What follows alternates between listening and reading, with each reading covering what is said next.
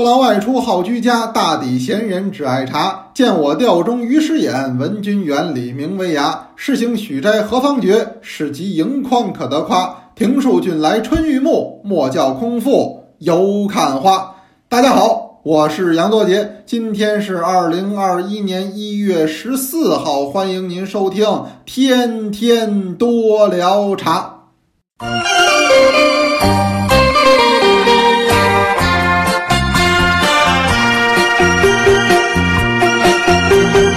给您念的这一首呢，呃，是日本平安时期有一位叫岛田忠臣写的这么一首叫《起滋十三斋茶》，选其中的两句最应景儿，也就是“不劳外出好居家，大抵闲人只爱茶”。为什么说这两句应景儿呢？因为最近您也看新闻了，尤其在北方，哎，这个疫情呢叫小有的反复。我们多捞茶也有河北的同学、山东的同学、山西的同学，哎，那辽宁的同学，乃至于我们北京，现在您看看这小新闻上都有。所以呢，大伙儿最近这段时间呢，我说您出去上班呢，哎，必要的一些活动啊，尤其是在这个中高风险地区的，啊，这是格外注意。呃，您看我新闻中看到，现在像石家庄啊、邢台呀，哎这些地方，人家也都有比较严格的这个管理措施。那这时候您就用上这两句了，叫“不劳外出好居家，大抵闲人只爱茶”。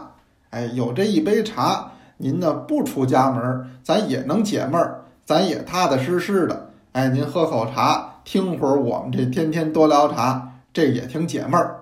这个今天就给您选这首诗，我们会陪着大家的。最近呢，大家说这个看《天天多聊茶》呢，成为了一种乐趣啊，准确说应该叫听。呃，咱们课呢都是视频的，但是咱们这多聊茶的这个每天更新的这个是音频的，在喜马拉雅的平台上。诸位，您要点上它的关注，就上边有一个关注按钮，您要把它点上，它每回更新或者这个里边有什么新的内容、新的通知都会说。有很多同学说我每天都听，您别忘了点关注，这是您的一个乐趣。我最近也添了一乐趣，什么乐趣呢？就听大家聊天儿，大家老在那个下边留言，大家聊跟我聊，还互相聊呢，因为他互相能留啊，互相都能留言，嗯。超热闹的！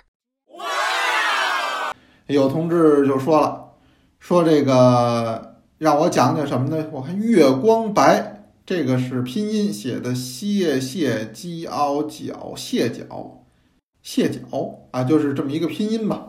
哎，这么一个同志，啊没写是几班的。他说能不能讲讲月光白？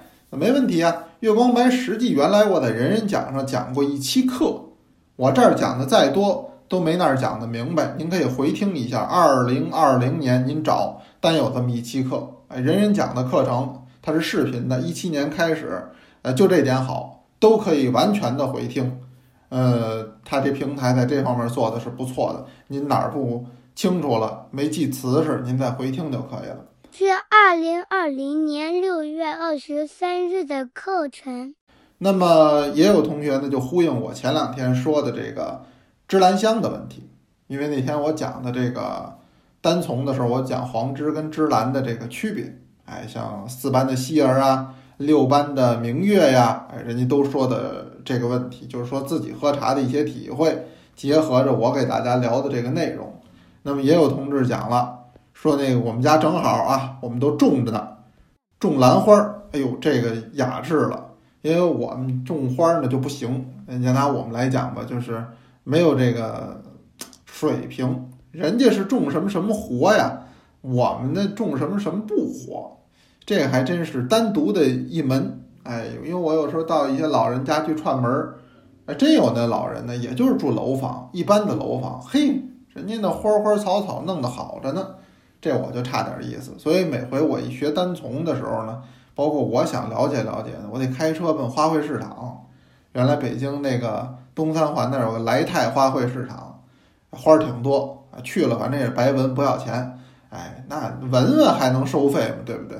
闻闻这什么叫栀子啊？哪个叫茉莉呀？哎，都什么味儿啊？大概齐得感受感受。要不然作为北方人来讲，这方面我就很欠缺。哎，我也老得补这堂课。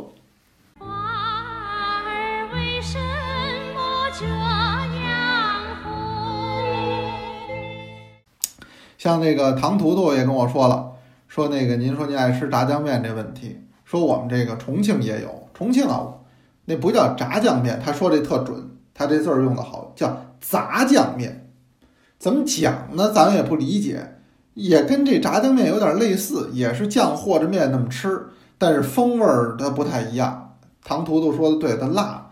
我这人实际呢，我是爱吃辣，就是没有吃辣的能力。有这贼心呢，他没这贼胆儿，想吃，实际还吃不好，是这么个水平。所以一到重庆，一到四川呢，我又高兴呢，又害怕，原因就在这儿。您别看我们北京啊，什么重庆火锅啊，什么川菜都有，但是那就是进了京的，不是跟当地一个味道。可以说没人正宗，也可以讲没有人做的那么精彩，老觉得差口气儿。火锅子也是一样，你说这火锅有什么难的呢？还不行，还真不行。就这底料，就这食材，简简单单这么一涮，到重庆一吃呢，口感确实不一样。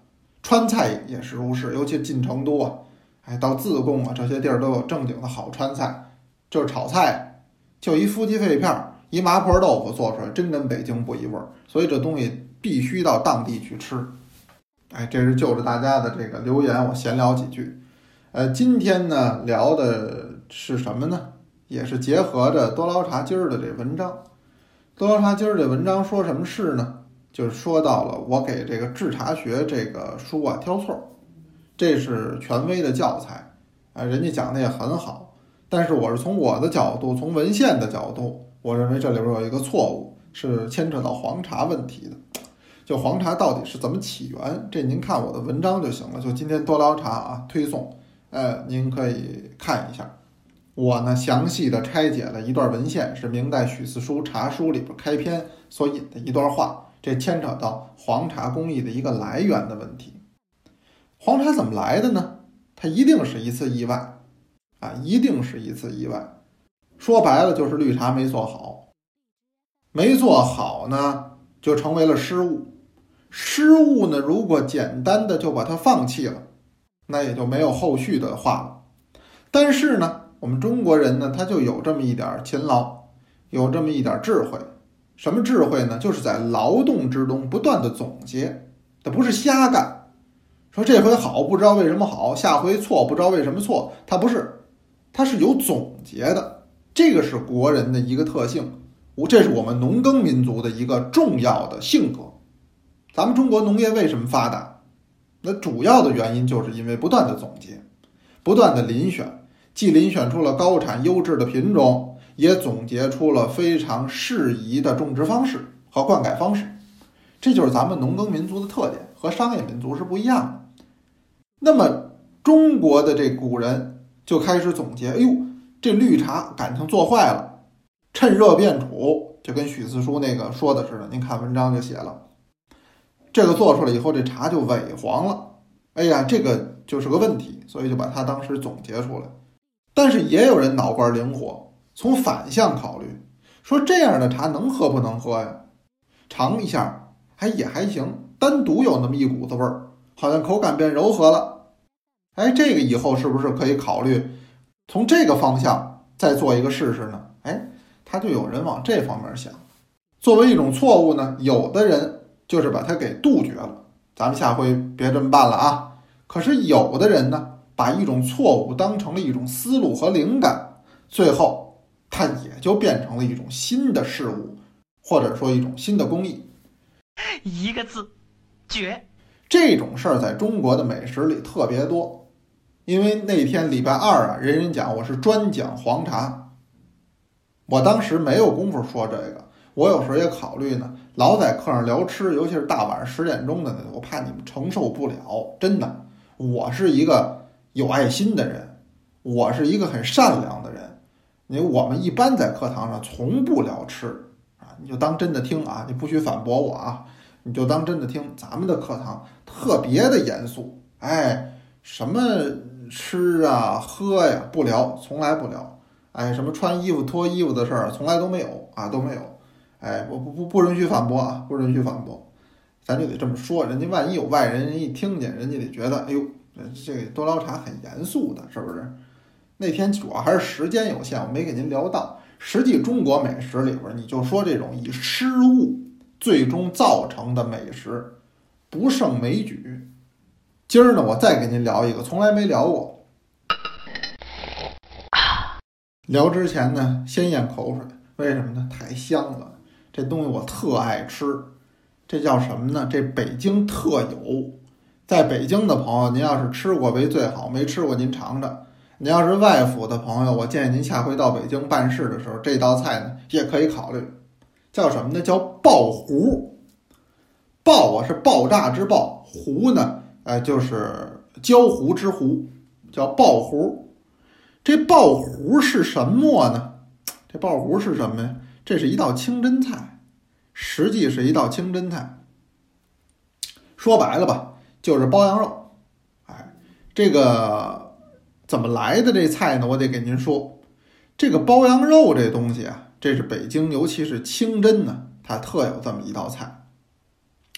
这个东西做起来呢很容易，主要呢是一个。饼铛，哎，一个饼铛，平的，一般都是平的。那么把这个羊肉呢煨好了，先调味儿。这个饼铛烧的极热的时候，羊肉往饼铛上这么一搁，大筷子来回这么一扒拉，它这筷子出号大，比咱们用那筷子大三号，很长。它就为了呢，它既能扒拉这羊肉呢，又不烫手。这东西吃一快劲儿，因为羊肉这好熟。这就是饼铛要热，羊肉要嫩，简单的这么一扒拉，这么一出锅，你吃这个羊肉是最香的。但是怎么说我这叫爆糊呢？这有一故事，这个说的是北京前门外，前门外那会儿是最繁华的。第一，前门有火车站，这就带来了流量，咱们今天叫流量，以前叫客流啊。所以前门外呢是五行八作。呃，三教九流，什么人都有，而且前门外戏院最多，剧场最多，娱乐设施最多，商场最多，啊，这都很多。所以前门外当时在北京来讲，呃，是非常热闹，也是非常娱乐的这么一个地儿，就是现在天安门往南这一带。当时有一清真饭馆呢，叫馅饼粥，叫卖馅饼，这位姓周，所以叫馅饼粥。这北京的那馆子都好这么叫。啊，就是您以它卖什么，那个爆肚冯、豆腐脑白、馅饼粥，这都是一个路子的。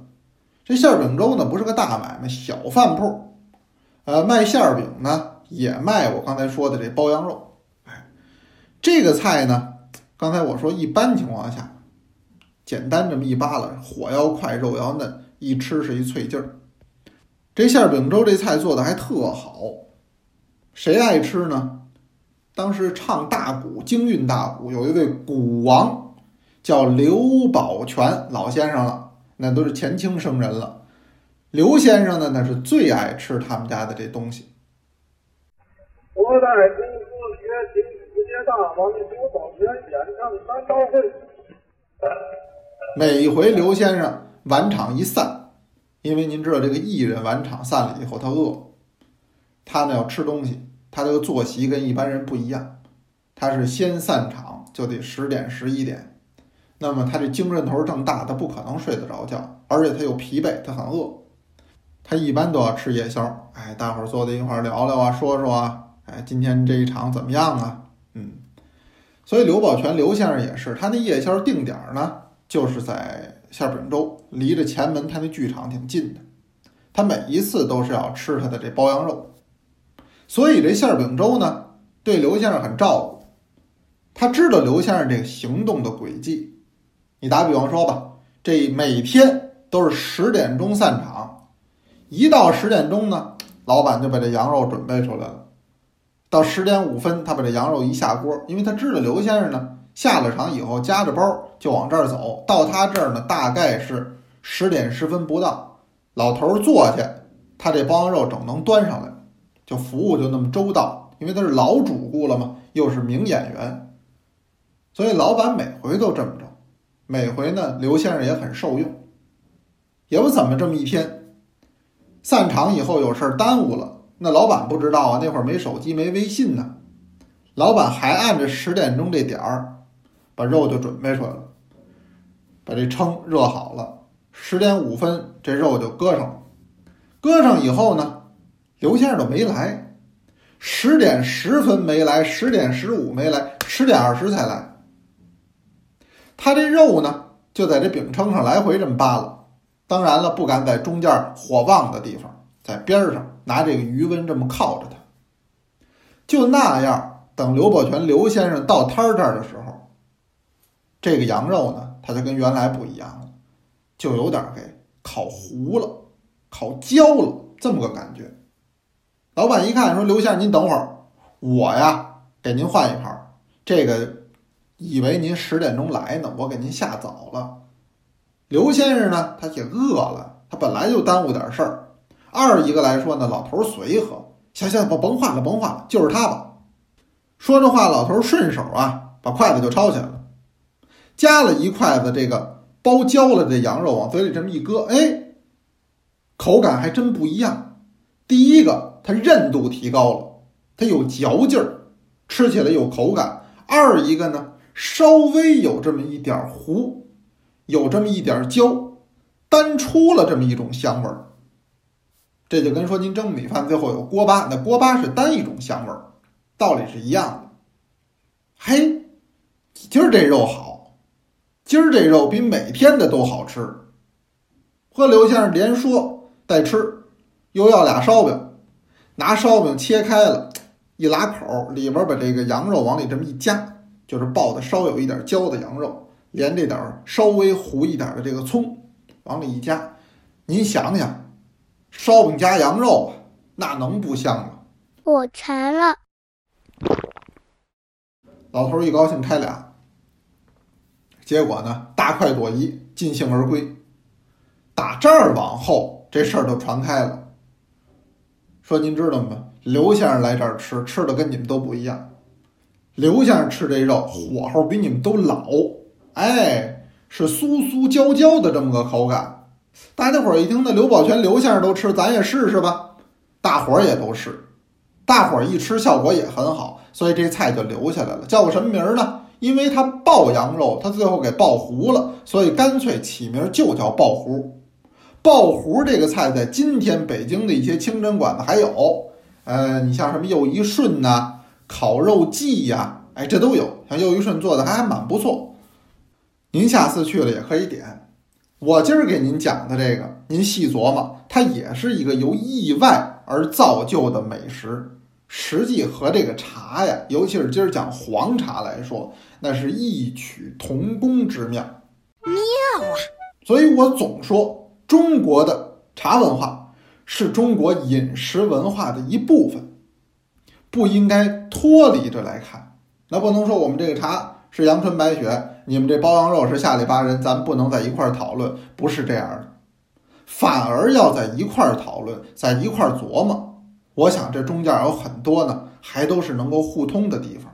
咱这么越聊，您对于茶的了解可能也会更通达一些。好了，我呀就不馋您了，这就够馋的了，说的我都想吃了。哎，咱赶紧的先读茶诗吧，因为最后呢还得请一位同学，这位是咱们四班的。宫格格同学给您带来一首乡音茶诗。四班，宫格格，成都。茶，宋，林伯。十年清飞色色尘，乳香碰触见西村。世间绝品人难识。闲对茶经忆古人。刚才是我们的宫格格用四川话啊，这是成都话了，给您来读的这么一首茶诗。那今天我呢，就先缠您呢，缠到这儿。哎，以后如果您喜欢呢，我们可以这个多聊点这个美食相关的事情啊。当然了，不能离开咱们茶学。其实炒菜跟制茶确实有很多相关的地方，这种以后我慢慢给您聊吧。有问也有答。天天多聊茶，咱们明天接着聊。明天见。